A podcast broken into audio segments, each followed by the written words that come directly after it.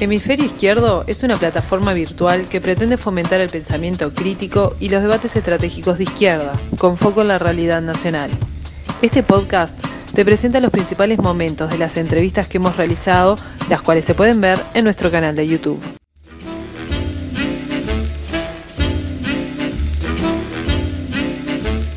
En esta oportunidad conversamos con Juan Ignacio Geimonat, licenciado en Trabajo Social por la UDELAR y estudiante de doctorado en Ciencias Sociales, opción Historia Económica. El área de investigación de Juan es empresas, grupos económicos y poder económico. En este sentido, le preguntamos, ¿qué empresariado y qué estructura de propiedad se observa en el capitalismo uruguayo? Eh, nosotros, yo como te, adelantaba ahí, ¿no? Nosotros tenemos un, que a mí me gusta decir, un capitalismo familiar o, dinástico, más bien, ¿no? Porque son, eh, a diferencia de lo que sucede en otros lugares del mundo, ¿no? Nosotros tenemos empresas, las grandes empresas en Uruguay eh, son o extranjeras que eso nos vamos a meter con eso más adelante. O son empresas estatales, muy poquitas, pero hay grandes, muy empresas gigantes que son estatales, ANCAP, UTE, Antes, el Estado también es parte de, un gran capital, pero cuando vamos al capital privado, nacional, nos encontramos con que son empresas, eh, la mayoría de ellas familiares, bajo control eh, familiar, de las empresas, no está distribuida entre un montón de accionistas donde cada uno invierte y compra acciones como quiere. no, son en, general eh, propiedades de, una o dos o tres familias, ¿sí? Y son a, su vez empresas cerradas, o sea, no son empresas que están, no, son empresas que cotizan en bolsa y que por lo tanto constantemente van cambiando este, su propiedad y su paquete accionarial, sino que son empresas bastante cerraditas, donde no, no hay mucha alteración de, accionistas y con una gran concentración, ¿no? O sea, los dos o tres principales accionistas tienen el, 100% del paquete accionarial y a su vez son familias entre sí, o sea que este, no se da como, no sé, las grandes corporaciones norteamericanas o inglesas, este, donde puede haber, digamos, las acciones están difuminadas con una cantidad enorme de accionistas y quien ejerce la conducción de la empresa son este, mandos gerenciales que son asalariados de la empresa. Bueno, acá no, acá la, propiedad y el control de la empresa están bastante ligados a, eh, grupos familiares. Cuando, estamos, cuando hablamos del capital privado nacional, eso vale aclarar porque hay otra gran fracción de, hay otra fracción del gran capital que es el capital extranjero, que eso se mueve con otra lógica, y bueno, el capital estatal ni que hablar. Eh, la lógica del capital y la lógica de la familia son cosas como hasta en un punto medias contrapuestas, ¿no? Porque vos tenés que la familia tiene una, lógica eh, de, difuminación, ¿no? O sea, cuando vos tenés 10 herederos, bueno, esos 10 herederos te, fragmentan, una, te fragmentan una estancia en, en un montón de campitos, ¿no? Este, y la lógica del capital, por el contrario, es una lógica centralizadora, concentradora, ¿no? Entonces, ¿cómo los grupos familiares lidian con esa, digamos, cómo esas dos lógicas se, conjugan? Es como algo ahí interesante de, estudiar y de ver, ¿no? Pero sí, nosotros tenemos un capitalismo eh, familiar, dinástico, porque eh, son, eh, en algunos casos son familias empresarias de cuarta, quinta generación, o sea que ya de principio del siglo XX o, o fines del siglo XIX que, vienen arrastrando, y además porque, digamos, ese capital se va transmitiendo vía herencia, que es seguramente uno de los mecanismos menos, menos meritocráticos que existe en la sociedad, ¿no? Esa idea de que el, de que el digamos que el capitalismo es un sistema que en definitiva fomenta la meritocracia, bueno, el capitalismo, por ejemplo, se, distribuye de una forma muchísimo peor que lo que se distribuye el ingreso, ni que hablar, y creo que se distribuye incluso la riqueza. O sea, que la riqueza siempre es algo que se distribuye peor que el ingreso. Bueno, la herencia se distribuye todavía peor. Claro. Porque eso da un poco ahí la pauta de, justamente esa, digamos, da la pauta de de cómo opera, cómo se reproduce este, este capitalismo familiar, que es un gran reproductor de desigualdades, ¿no? En definitiva. ¿Qué nos podés decir sobre los grupos económicos uruguayos? Los grupos económicos, por, o sea, son un conjunto de propietarios, en el caso uruguayo son eh, más bien familias, ¿no? Que lo que hacen es tener como los huevos en distintas canastas. O sea, son, es tener inversiones diversificadas en distintos sectores. En algunos casos esos sectores están integrados, ¿no? O sea, un grupo que tiene, yo qué sé, producción agropecuaria, un frigorífico y, no sé, carnicerías y venta al, exterior, por decirlo así, ¿no? Es hay una integración vertical.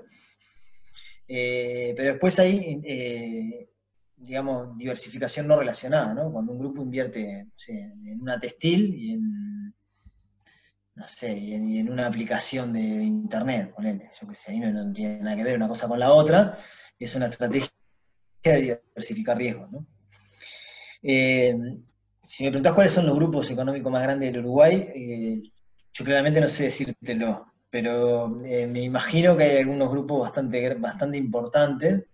te digo claramente no sé decírtelo porque eso implica, implica un trabajo de, de estimación de capital que es muy complicado hacer. Es muy complicado hacer por, un tema de acceso a la información. En Uruguay el, acceso a la información sobre empresas y sobre el capital, sobre la propiedad en general, es este, muy restringido, muy difícil de acceder, e incluso es, este, es un secreto de Estado. Pero lo interesante de, todo esto, de todos estos grupos es que la acumulación de capital grande se hace primero en otro sector, que no es el sector agropecuario, y después parte de, los excedentes se empiezan a colocar en, este, renta de la tierra, en, propiedad de la tierra. O sea, vos tenés un grupo como eh, ¿no? que ahora eh, la, digamos, la herencia ha como fragmentado bastante la propiedad, este, pero Milos siempre fueron grandes, grandes terratenientes, pero en realidad este, los primeros no eran terratenientes, los primeros lo que hicieron fue justamente desarrollar el negocio del tabaco en Uruguay y ser, digamos, de alguna manera la, empresa líder en tabaco en Uruguay. Parte de esos excedentes que obtenían de la industria tabacalera los empezaron a invertir o poner en tierra. Eh, sé, te pongo otro, los Servino, que hasta hace poco era presidente de la ARU, también, ¿no? O sea, la, digamos, la, actividad principal empieza con el, con el papel, de, los grupos que integraban Fanapel, que es una empresa muy grande, este, hasta, hasta, que hasta que cerró, ya la habían vendido ahí, pero eh, empezaron ahí.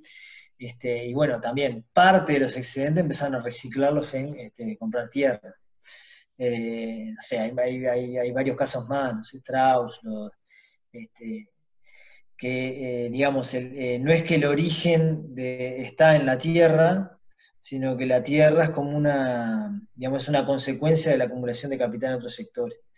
Eso tiene bastante sentido porque si uno ve las empresas, por ejemplo, las empresas industriales, las empresas industriales por lo general son capitales mucho más concentrados y por lo tanto obtienen excedentes mucho mayores en términos absolutos que este, lo que son las empresas agropecuarias. Este, por lo menos hasta, hasta los 80, 90 del siglo XX era así. Este, después hubo toda una transformación en el agro, entre otras cosas, de, escala, de, intensificación de capital, en fin, que ahora puede ser que una empresa agrícola grande eh, se asemeje en volumen a lo que es una empresa industrial pero hasta, yo te diría que durante todo el siglo XX las empresas industriales eran, eh, por lo general, empresas mucho más grandes que las empresas agropecuarias. Sí, en personal, sí. sí es, lógico, es lógico que... Y en capital y en, y en, y en excedentes también. Este, es lógico que parte de esos excedentes generados ahí después se hayan invertido en el agro porque es una inversión segura, digamos, ¿no? O sea, la tierra no, no es, es como es un activo mucho más seguro que un activo financiero. Eh, puede obtener una renta que por lo general siempre está arriba de la tasa de interés. Entonces, digamos, es, es, una colocación bastante segura, ¿no? Y además en un país como el Uruguay, que digamos, sus ventajas eh, comparativas, su sector este, eh, digamos, su sector de punta o que está en la frontera es el, sector agropecuario, justamente, bueno, invertir en el sector agropecuario nunca, nunca está de más, ¿no? Digamos, vos sabés capaz que si invertís en, no sé, en tecnología, en información, te puede ir bien o te puede salir para la mierda, pero invertí en el agro, siempre más o menos te va a andar bien. Hay como un repliegue a la tierra entonces, por lo que estás diciendo. Sí, sí, y, sobre todo después de la... Lo que yo he observado que después de los... Este, después de los 90, sobre todo hay un repliegue grande hacia la tierra. Eh, o sea, grupos que antes eran netamente industriales o industriales y comerciales o este, empiezan a, diversificarse hacia la tierra. Pero lo interesante de, todo esto, de todos estos grupos es que la acumulación de capital grande se hace primero en otro sector, que no es el sector agropecuario, y después parte de, los excedentes se empiezan a colocar en, este, renta de la tierra, en, propiedad de la tierra. O sea, vos tenés un grupo como eh, Milos, ¿no? Que ahora eh, la, digamos, la herencia ha como fragmentado bastante la propiedad, este, pero Milos siempre fueron grandes, grandes terratenientes. Pero en realidad, este, los primeros no eran terratenientes. Los primeros lo que hicieron fue justamente desarrollar el negocio del tabaco en Uruguay y ser, digamos, de alguna manera la, empresa líder en tabaco Uruguay. Parte de esos excedentes que obtenían de la industria tabacalera los empezaron a invertir o a poner en tierra. Eh, no es que el origen de, está en la tierra, sino que la tierra es como una, digamos, una consecuencia de la acumulación de capital en otros sectores. Eso tiene bastante sentido porque si uno ve las empresas, por ejemplo, las empresas industriales, eh, las empresas industriales por lo general son capitales mucho más concentrados y por lo tanto obtienen excedentes mucho mayores en términos absolutos que este, lo que son las empresas agropecuarias. Este, por lo menos hasta, hasta los 80, 90 del siglo XX era así. Este, después hubo toda una transformación en el agro, entre otras cosas, de, escala, de, intensificación de capital, en fin, que ahora puede ser que una empresa agrícola grande eh, se asemeje en volumen a lo que es una empresa industrial. Pero hasta, yo te diría que durante todo el siglo XX las empresas industriales eran, eh, por lo general, empresas mucho más grandes que las empresas agropecuarias. Este, después de los 90, sobre todo, hay un repliegue grande hacia la tierra. O sea, grupos que antes eran netamente industriales o industriales y comerciales o este, empiezan a diversificarse hacia la tierra. ¿En qué situación está el vínculo burguesía nacional, capital extranjero? Bueno, yo tengo una tesis ahí que, que, la burguesía uruguaya está en, un, declive tendencial, ¿no? O sea, que, lo que podría ser una burguesía nacional uruguaya, que, o, el capital privado nacional, el gran capital privado nacional, eh, se encuentran en, un declive y que es un declive que tiene como dos componentes, ¿no? Este, por un lado es, un, declive eh, absoluto, por así decirlo, ¿no? Porque en, los últimos 10, 15 años eh, el, ingreso de inversión extranjera directa al país ha sido eh, gigantesco, ¿no? Y por lo tanto ha desplazado el capital nacional de muchos sectores. La inversión extranjera viene al Uruguay motivada. Yo creo que hay, dos llega por dos lados, ¿no? Uno es motivada por, por, el sector primario exportador, ¿no? Y de hecho eso está aplicando eso que decíamos antes, la gran concentración en empresas extranjeras que hay de, la canasta exportadora del Uruguay, ¿no? Que se instalan en el sector primario exportador. Y por otro lado, eh, llegan empresas extranjeras que son parte de, un negocio regional de algunas empresas que están vinculadas al, mercado interno de, los países. Eh, por ejemplo, no sé, eh, Fleischmann, ese Freeman tenía una sucursal acá que después cerró Colgate Palmolive, también una parte de todo lo que hace Colgate Palmolive en la región y todos los productos que una partecita la hacían acá, que era en realidad empaquetar tres o cuatro cosas, le ponían industria nacional a eso, porque no se hacía más nada. Eh, y bueno, eso es inversión extranjera también, que de alguna manera se explica por, por, parte de los negocios regionales de abastecimiento interno, que tienen algunas multinacionales, y que parte viene a parar acá. ¿no? Pero el grueso grande de la, de la, inversión extranjera viene al sector motivado por, el sector primer exportador, y sobre todo en esos últimos 15 años, un sector que tenía un, crecimiento bastante grande. Lo que más o menos observamos ahí eh, es que mm, el capital extranjero es un capital que más concentrado, ¿no? O sea, más concentrado quiere decir que tiene eh, una escala mucho mayor al, capital nacional, una tecnología mucho mayor, y que por tanto en aquellos sectores donde viene a operar, tiene tasa de rentabilidad, tasa de ganancia mucho más alta. Ahí tenemos alguna estimación ahí al respecto, este, que trabaja con tasas de, ganancia mucho mayores. Entonces, ¿qué termina sucediendo al capital nacional que opera en esos sectores donde viene el capital extranjero? Y o se termina adaptando en una, en una carrera en la cual difícilmente llegue, o se termina rezagando hacia otros sectores, o termina vendiendo las empresas que tienen esos sectores y se termina replegando hacia otros lados. Una buena parte de esas empresas exportadoras ha, llegado, extranjeras, ha llegado eh, mediante compra de empresas que ya existían en Uruguay. Compraron Samán, compraron eh, cervecería y maltería Paysandú, compraron este, maltería oriental, en fin, eran grandes empresas exportadoras que empiezan a llegar al grupo extranjero, empiezan a comprar digamos, capacidad instalada que ya estaba, ya existía, digamos, ¿no? Claro que eh, eh, sobre eso ponen tecnología y eso lo que las hace ser mucho más productivas que lo que opera el capital nacional. Entonces el capital nacional empieza a quedarse rezagado en términos absolutos porque llega una inversión mayor y además que, se valoriza a una tasa mucho más grande, ¿no? Entonces, y empieza a quedar rezagado en términos, eh, podríamos decir, relativos, quizás, que es que justamente empieza a salirse de aquellos puntos neurálgicos o claves, de aquellas arterias centrales del dominio del aparato productivo.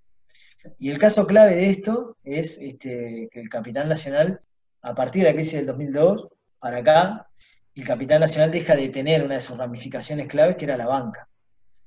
Y eso eh, yo creo que es un acontecimiento que pasó así como medio desapercibido, pero que dice mucho y muestra mucho de lo que es nuestra, del estado de situación que está atravesando nuestra clase, nuestra burguesía, nuestra clase propietaria, nuestro, o nuestro gran capital. O sea, antes la, mayoría, una buena parte de los bancos, este, si bien tenían alguna presencia extranjera, estaban integrados por, grupos nacionales, ¿no? Y lo que hacían esos grupos nacionales era, buena parte era eh, financiar parte de sus empresas en la economía real, por decirlo de alguna manera, con, este, con, créditos baratos que obtenían de, sus propios bancos. ¿no? O sea, controlaban el ahorro nacional y podían desviarlo hacia algunos de, otros sectores, digamos, con un capital barato, digamos. Este, ahora, cuando vos dejás de ser, no es lo mismo ser propietario de un banco y ir a la puerta de tu banco a pedir capital que es ser cliente de un banco, ¿no? O sea, la, lógica cambia. Y, este, y más cuando sos cliente de la banca extranjera, ¿no? O sea, porque la, banca privada en Uruguay es, este, es toda extranjera, ¿no? Y no es coparticipada ni siquiera, ni, o sea, es banca extranjera, este, con excepción del Banco República, pero bueno, el Banco República también es un banco estatal, o sea que gran capital también se encuentra, empieza a estar rezagado del, del sector exportador, eh, que son la historia económica del Uruguay, ha tenido sus periodos, también ha, habido periodos donde la, canasta exportadora ha estado muy concentrada en, grupos extranjeros, eso es cierto, pero es una canasta exportadora mucho menos diversificada que la de ahora, ¿no? Eso también hay que, hay que decirlo, y bueno, y, volúmenes ni que hablar mucho menores.